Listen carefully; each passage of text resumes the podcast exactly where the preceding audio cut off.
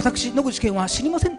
死にません。僕は死にませんとか言ってねあのずーっとブツブツ私は死にません宣言をね誰も聞こえないですよ。あのマスクの中ですからね。ずーっとブツブツブツブツね。で言葉に出しながら俺は死なないぞって言い続けながらねあのすっと死の世界にもう手が行きそうになるんですけどもう行かないようにね言葉を出し続けたりとかあとはねあの一緒に行った、まあ、お同じタイミングで登った登山家がね山頂直下でエベレストの発狂しちゃって自分からザイルほどいてピョーンと飛んでね、まあ、落ちてったんですね。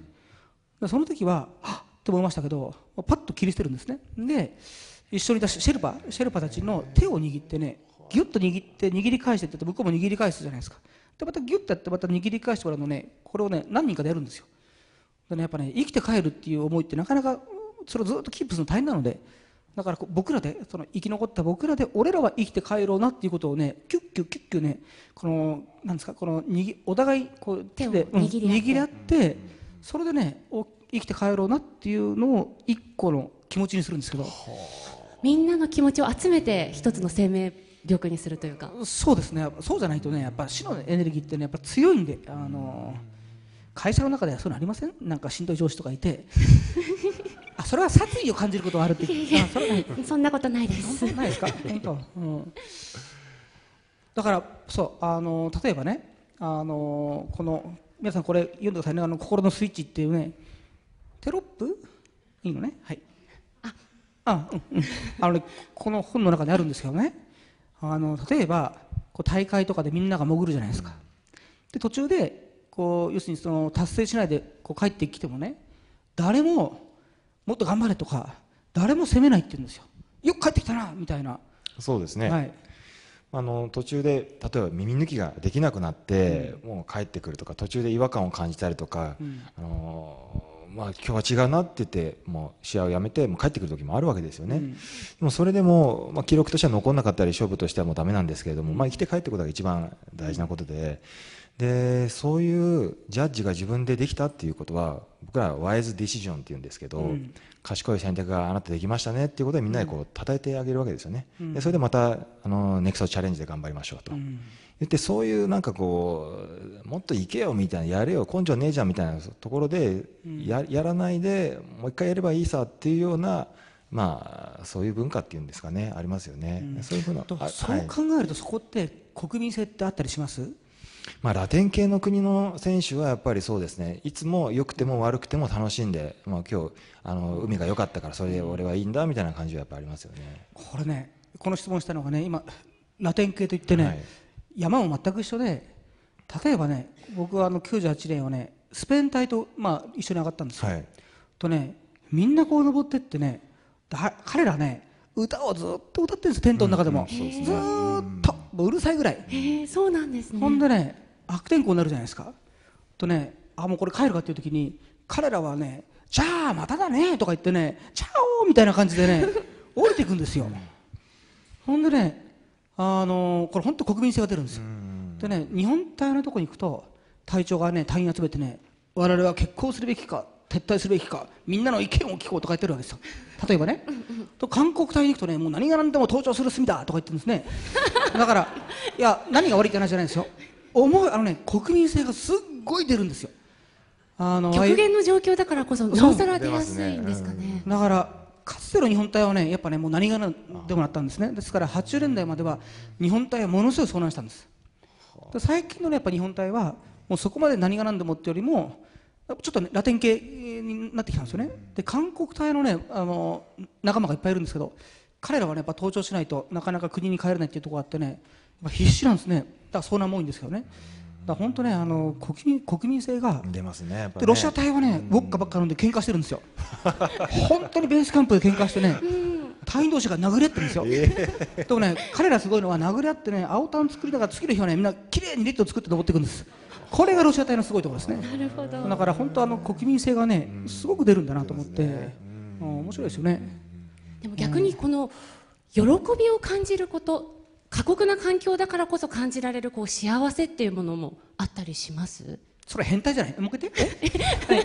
苦しいことが幸せってことでしょ？過酷な環境だからこそ幸せを感じるという、あー変態ですよね完全に一言で言うとね、まあ、偉大な変態ですよ偉大ねな変態ありますまあ、あのやっぱりそのアスリートなので、まあ、勝負がかかっててそれで自分の思う通りになるっていうことがあったりならなかったりありますよね。で勝つ負けるっていう比率で言えば負けることもやっぱり多かったりするわけですよね。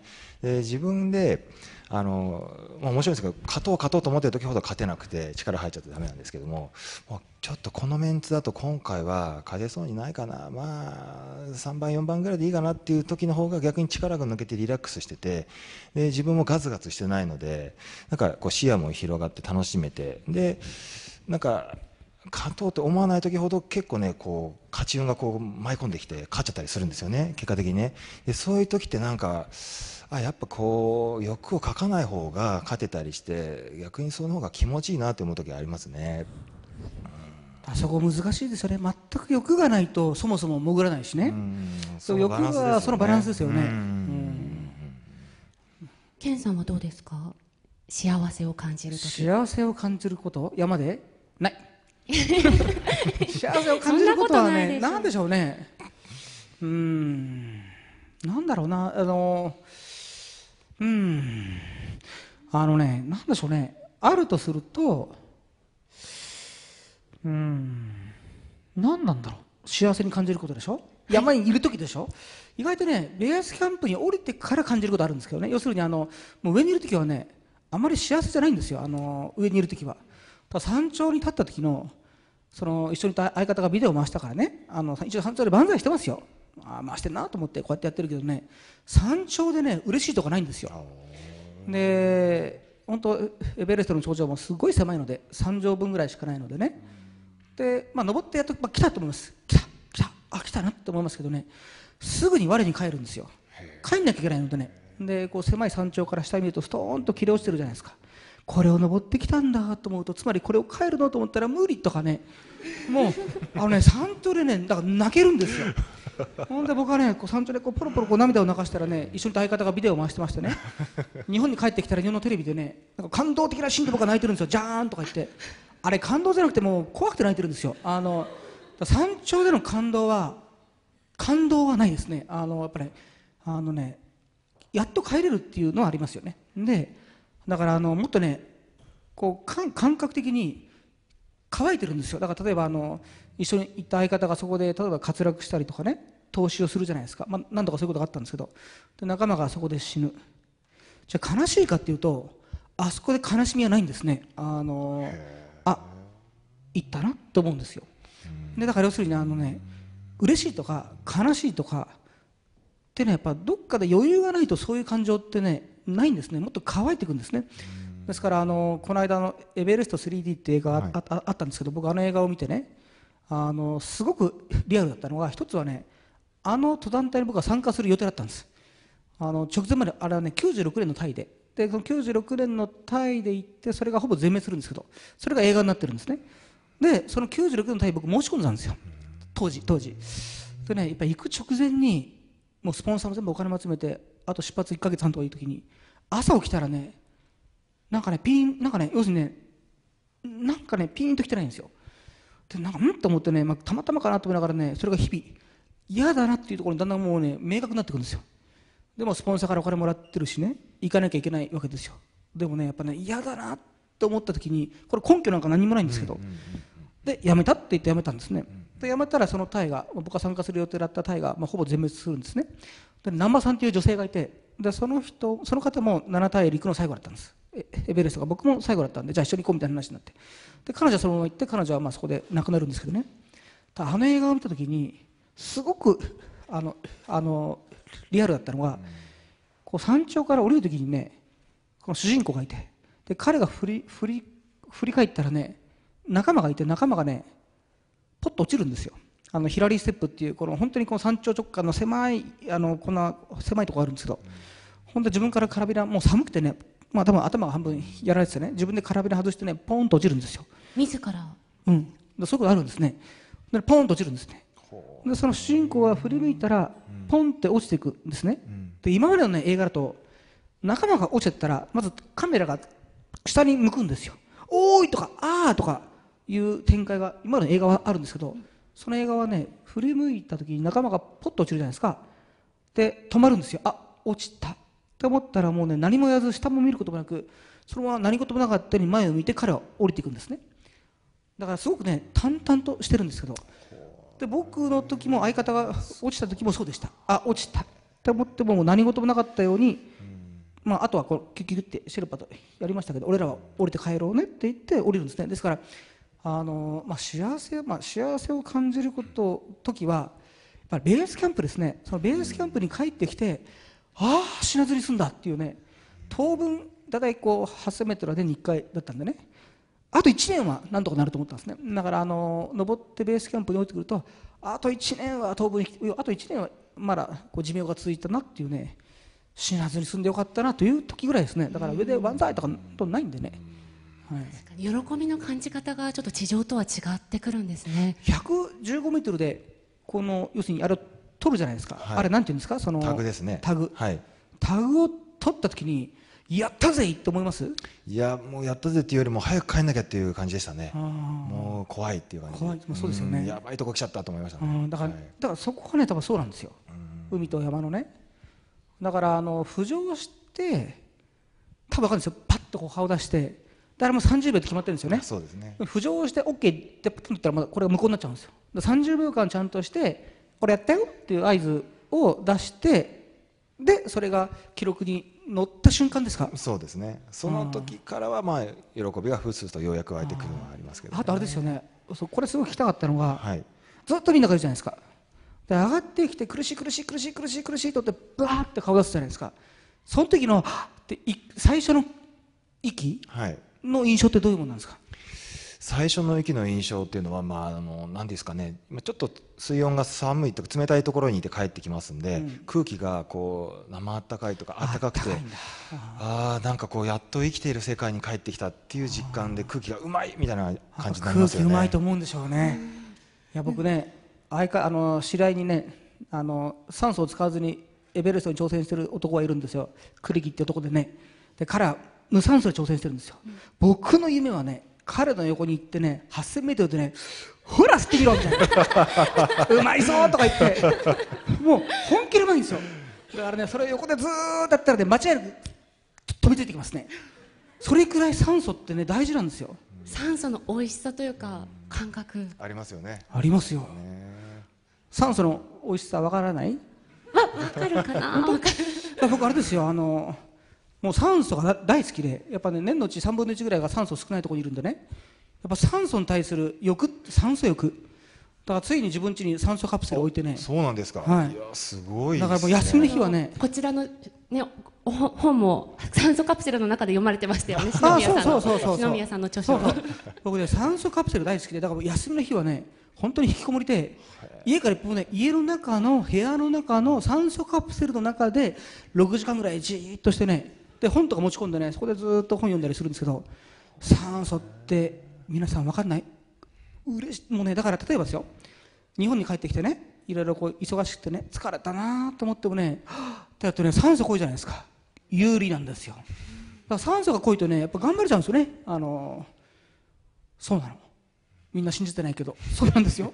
そう。だ酸素ってありがたいですよね。僕ね本当ずっとこの世界こうずっと潜ってこう真っ暗闇から帰ってきた時のバッと顔を上げた瞬間の最初の息吸う時の感覚ってす気持ちいいんだろうなと思うんですけどね。そうですね、まあ、あとはその、まあ、ジャック・マイオールとかの同じ時代にライバルだったエンゾ・マイオールカっていうイタリア人の選手がまあいるんですけどもその彼が言うには深い海から帰ってきて初めてする呼吸は生まれて初めてする呼吸に似ているっていうふうに言うわけなんですよね。おぎゃーっと出てくるよね。そうですね、まあ、それぐらい貴重なものであの大切な呼吸だということですよね。ずっとあの伺っていたいようなお話なんですけれども、あのもうそろそろ前半終了のお時間となってまいりあそうましてですか。はい。えこれなんか脱線してます？大丈夫ですか？全然。あそうですか、はい。全くでここまでのお話、お互いこうシンクロするところってございますかね？まあ、やっぱり生きて帰るっていうことですよね、そこが一番大事で、そのためにこうどういう思いを持っていくか、行って帰ってこれるかですよね。やっぱり生命エネルギーがすごい高いなって僕初めて今日お会いして、そん。なことないですよ。僕も掃除プクってきますんでね。あの汗メールがありそうに見えます？さっきねまあユンキル飲んだしね。